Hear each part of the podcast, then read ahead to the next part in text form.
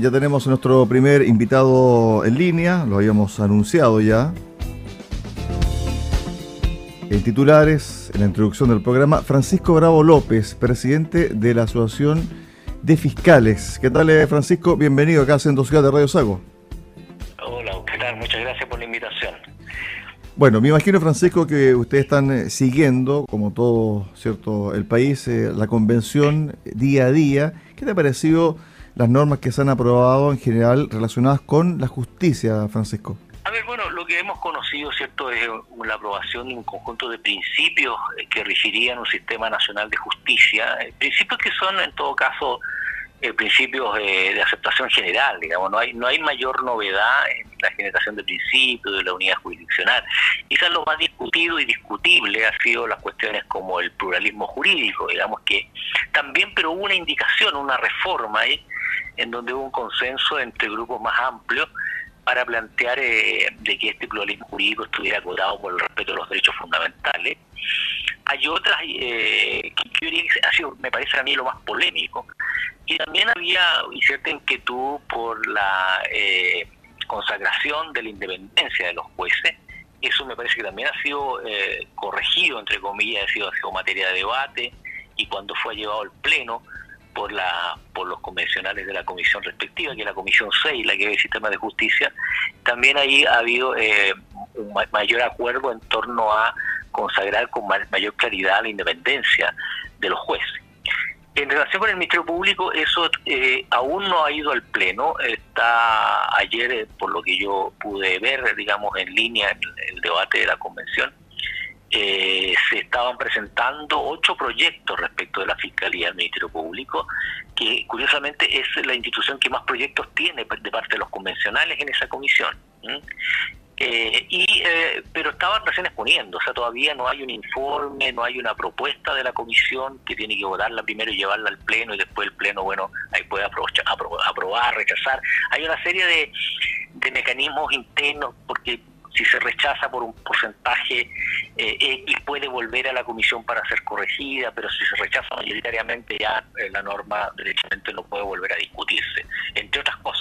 Francisco, bueno, también hubo un tema que apareció hoy consignado en la tercera, que tiene que ver con una indicación que se había aprobado la norma, pero por indicación del fiscal nacional Jorge Abbott y también por la parte legislativa de tu asociación, se sacó que tiene que ver con la publicidad, probidad y transparencia. Todas las etapas de los procedimientos y las resoluciones judiciales son públicas, decía esta norma. Excepcionalmente, la ley podrá establecer su reserva o secreto en aquellos casos en que la publicidad pueda significar un peligro grave de afectación a la integridad e intimidad de las personas. Bueno, menos mal que ustedes tienen una especie de, no sé si de estudio, pero sí de personas que están día a día monitoreando lo que está ocurriendo en la convención relacionada a la justicia. Sí, efectivamente nosotros, a ver, brevemente te explico, nosotros, yo asumí el primero de mayo del año pasado la presidencia de la Asociación Nacional de Fiscales y nosotros inmediatamente llamamos y convocamos a nuestros asociados a un proceso de reflexión interna en materia eh, constitucional hicimos un proceso extraordinario, digamos, mucha participación y también nos hicimos eh, guiar por la Facultad de Derecho, por los académicos de la Facultad de Derecho de la Universidad de Chile. Y sacamos un conjunto de propuestas, ya cerca de julio empezamos a reunirlos con, convencionales y generamos internamente un equipo, un equipo constituyente, un equipo que hiciera un seguimiento respecto de lo que estaba ocurriendo en la convención y además conversamos con cerca más o menos 95 convencionales a través naturalmente la plataforma Lobby de manera transparente, nos reunimos con ellos y fuimos exponiendo nuestras ideas. Y justamente lo que tú mencionas, en algún momento surge este artículo 12 sobre la publicidad, que nos parece muy bien, digamos, nadie podrá estar en contra de las normas de transparencia, publicidad, etcétera, pero eh, esa norma era compleja porque solamente hacía excepción cuando se pudiera afectar la integridad o intimidad. Sin embargo, en muchas de las causas que nosotros investigamos, se piden medidas intrusivas, por ejemplo, interceptaciones telefónicas. ¿En qué tipo de delitos? Delitos graves, narcotráfico, pornografía infantil, crimen organizado, etcétera. Entonces, esa norma, tal como estaba redactada, habría eventualmente permitido que los imputados tuvieran conocimiento de estas medidas intrusivas, de tal manera que eran alertados respecto de las investigaciones que nosotros llevamos eh, en su contra y naturalmente las diligencias se iban a, frustrar. Entonces, ese fue el motivo de que nosotros le hicimos presente a la comisión a través de nuestro director de Asuntos Constituyentes, Marcelo Leiva, le mandamos un correo electrónico a los 19 convencionales de esa comisión, le dijimos, mire, esta norma tiene un problema. Lo que puede ocurrir es esto, digamos, de que todas estas diligencias investigativas van a fracasar tal como está redactada la norma. Efectivamente también el fiscal nacional, por su parte, digamos, nosotros no, no, lo coordinamos, pero ellos lo hicieron de manera paralela, también hicieron presente esto a la comisión y finalmente la norma fue rechazada. Eh, con lo cual, naturalmente, no, nos deja tranquilo en términos de que se pueden hacer, que seguir haciendo estas diligencias, estas investigaciones y, naturalmente, lograr los éxitos que la ciudadanía también espera en materia de la persecución de delitos tan graves como los que te comento. Francisco, a ver, fíjate que uno yendo a este caso y yendo al detalle, fíjate que la norma al principio estaba o fue aprobada por 145 votos a favor. Luego cuando vinieron las indicaciones y se alertó de esta situación, se volvió a votar. Recibió 72 votos a favor, pese a las indicaciones suyas. 72 votos a favor, 32 abstenciones y 46 en contra. Entonces uno se pregunta, ¿realmente lo que se vota generalmente en la convención, en el caso especial del sistema judicial, del sistema todavía que falta por venir, que es el Ministerio Público, se conoce cabalidad porque si ustedes no tuvieran este sistema de vigilancia diaria, es decir, qué es lo que se está viendo, aprobando, etcétera, lícitamente esto pasa colado. Sí, probablemente hubiera sido complejo una aprobación de esta norma. Ahora, hay, un, hay una explicación respecto de los quórum que es media complicada, porque efectivamente hubo 72 convencionales por aprobarla. Lo que pasa es que, como, como tú sabes, digamos, para aprobar una norma y que pase al nuevo texto, tienen que tener 103 votos. ¿Mm? Ese es lo que más o menos todos sabemos, ¿cierto? Con 103 votos la norma pasa inmediatamente a lo que va a ser el proyecto de una nueva constitución. Son bajo 103 votos, bajo 103 votos, pero sobre el 50%. Lo que ocurre con la norma es que la norma si viene rechazada pleno vuelve a la comisión. Pero cuando eh, obtiene menos del 50%, la norma se entiende rechazada de plano sin posibilidad de que la comisión le haga eh, le haga eh, correcciones. Exacto. Entonces, entonces lo que yo entiendo y quiero interpretar de buena fe es que hubo convencionales por aprobar la norma para hacer el coro necesario para que la norma volviera a la comisión y pudiera ser materia de ajustes, correcciones, como ha ocurrido, digamos, eh, de parte de los convencionales. Eh, en todo caso, la norma no alcanzó ni siquiera el 50%, por lo tanto la norma fue rechazada, ¿ah? sin volver, sin, sin la posibilidad de hacerle correcciones sin perjuicio que después se pueden hacer indicaciones. Mira, esto es un proceso largo, Cristian. Eh, esto no es una cuestión que se resuelve hoy día, ni mañana, ni la próxima semana. Van a haber indicaciones igual en el Pleno y pueden haber muchísimas indicaciones. Esto se parece mucho a los procesos legislativos. Y además después viene una comisión de armonización, en donde también va a haber una discusión en torno a de que, mire, esta norma es contradictoria con esta, entonces pareciera que aquí vamos a tener que generar un acuerdo a ver cómo limamos esas contradicciones. Es un proceso un, poquito complicado. Nosotros que estamos un poquito adentro, digamos, del, del, del, del tema, lo vamos viendo y vamos, claro, entendiendo un poco y aprendiendo también de cómo se desarrolla la dinámica de este debate. Ahora, con respecto a este concepto de tener un pluralismo jurídico, ¿qué significa en la práctica? Porque en el fondo lo que tenemos ahora es un, es un sistema donde está el Ministerio Público, ¿cierto? El ente persecutor, investigador, están los juzgados de garantía, la Corte de Apelaciones, ¿cierto? Y la Corte Suprema, el Tribunal Mayor del país. Pero hay un solo código de procedimiento penal. Entonces, ¿cómo se puede ver esto si es que se llegase en algún momento, ¿cierto?, a aprobar la norma y después, eventualmente, en el plebiscito de salida, aprobarse este borrador constitucional. Mira, ahí yo no tengo respuesta, no tengo respuestas concretas eh, respecto de cómo va a operar en la práctica esto, porque tú bien explicas, digamos, la, la, orgánica del sistema de justicia o el poder judicial, de, juzgado de garantía, Corte de Supremas y un Ministerio Público que investiga los delitos. Eh, sin embargo, el, cómo esto va a operar, en qué materias va a operar, con qué restricciones, si esto va a tener solo un tribunal superior que va a unificar, como en otros países, una la Corte Suprema, o va a tener otros criterios, es una, una respuesta que yo no te puedo dar. Lo que yo entiendo es que la norma del pluralismo jurídico, que implica reconocer de que hay ciertos grupos, etnias básicamente, que tienen una cultura jurídica distinta, hay un límite. Y el límite que se coloca a eso es el respeto a los derechos humanos, el respeto a los derechos fundamentales. Te pongo un ejemplo concreto que ocurrió no hace mucho. hay una ley que se llama Ley Rapanui. Ah, sí, sí. Caso de, este, de esta persona que fue condenada por secuestro y violación. Exacto. Entonces, ahí, ¿qué es lo que dijo? Mire, el tribunal, esto entró a tallar el Tribunal Constitucional. El Tribunal Constitucional dijo, mire, muy muy ley Rapanui, muy derecho ancestral, muy derecho eh, de pueblo originario habrá, pero aquí hay un límite y el límite es el respeto a los derechos de las personas. Entonces no se podemos permitir nosotros que sobre la base de decir, mire, lo que pasa es que las relaciones sexuales con los menores de edad es parte de la cultura, no, eso atenta contra los derechos fundamentales. Entonces eso no, sencillamente esa, esa norma, entre comillas, consuetudinaria, no va a tener preeminencia sobre los derechos fundamentales. Entonces, ahí está como la, la, regla de clausura, si tú, si tú, si tú me lo permites decir, es que, si bien yo no tengo, insisto, la respuesta concreta respecto a la pregunta que tú me haces de cómo operar en la práctica el sistema, sí lo que entiendo es que la norma establece una norma de clausura, un límite, el respeto a los derechos fundamentales. Claro, porque en el fondo la gente cuando escucha esto, lee esto y se entera por los medios de comunicación de que pudiesen haber distintos sistemas de justicia dependiendo del pueblo originario. Entonces se dice, bueno, si yo mato a alguien y no tengo ascendencia, cierto, indígena, ¿me podría dar algún beneficio si es que digo que tengo ascendencia indígena? Esas son las preguntas que la gente se hace en el fondo. Sí, sí, pero, fíjate, pero ahí, yo eh, honestamente no tengo una respuesta, digamos. No tengo, puede que o esto juegue como una causal, no, no creo de extinción de responsabilidad penal, porque matar a otro aquí en China y donde sea es, es una conducta que está prohibida, digamos, que está sancionada podrá servir quizás como causal de atenuación de responsabilidad, pero eso hay que verlo en la práctica como quiera, porque también muchos eh, desde nuestra más bien ignorancia no sabemos eh, cuál es el derecho constitucional, el derecho ancestral de determinados pueblos, ¿me entiendes?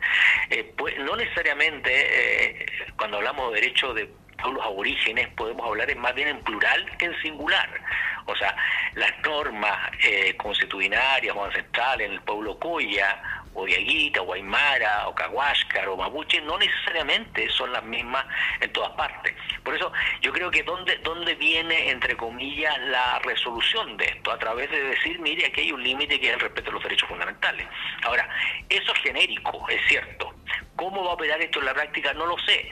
Ahí hay un montón de normas, porque en general lo que hacen las constituciones son fijar principios, principios generales de comportamiento, de normas de conducta, etcétera. Pero es la ley la que aterriza esos principios y operativamente define cómo van a eh, ejercerse en la práctica. Entonces, aquí va a ir un tremendo trabajo si es que se aprueba esta constitución o la nueva constitución, un tremendo trabajo posterior, que es cómo estas declaraciones de principios lo bajamos a, la realidad a través de la ley. Y hay un proceso legislativo que va a ser eh, seguramente muy, muy... Eh, muy complejo y, también bastante bastante denso, digamos, que va, va a llevar mucho tiempo. Y además, Francisco, se da de que se ingresó al Congreso un proyecto de ley para reformar el actual Código de Procedimiento Penal. Bueno, hay un montón de, hay un montón de siempre, siempre hay un montón de reformas que están en el Congreso Nacional del Código Procesal Penal, del Código, de hecho, el, presidente Piñera eh, hace poco, digamos, mandó un proyecto de reforma del Código Penal, el Código Penal es de 1874, y hay una, y una reforma profunda, no es una reforma de un par de artículos, es otro código penal. ¿ya? Eh, entonces, claro, y seguramente en el Congreso, mira, probablemente el Congreso se llamará años en discutir esto, y se años, porque ni, ni, los profesores de Derecho Penal se ponen de acuerdo respecto de lo que sería bueno eh, desde el punto de vista de una norma única de, de penas. Entonces, eh, hay mucho, mucho, mucho por debatir respecto de ese tema en particular. No, no es un tema que yo te diría va a ser resuelto en un par de años siquiera. Imagínate, la reforma procesal civil, en otro ámbito, no tiene nada que ver con nosotros. La reforma procesal civil lleva más de 10 años en el Congreso y todavía no tenemos código procesal civil. A ver, ustedes presentaron un escrito a finales de enero, comienzo de febrero, en relación a que ustedes habían sostenido reuniones con comisiones de la convención, pero en base al lobby. Pero lo que, claro, pero a mí lo que me gustaría conocer son las propuestas que ustedes entregaron. ¿Qué es lo que les gustaría a ustedes como fiscales, cierto, que estuviera en la nueva constitución? Mira, nosotros eh, diseñamos básicamente siete propuestas en términos muy generales. Obviamente mantener la autonomía del Ministerio Público. Nosotros creemos que el Ministerio Público debe seguir orgánicamente y funcionalmente como está hoy día. O sea, un órgano que no depende ni del Poder Judicial, ni del Ejecutivo, ni del Legislativo, sino que tiene autonomía.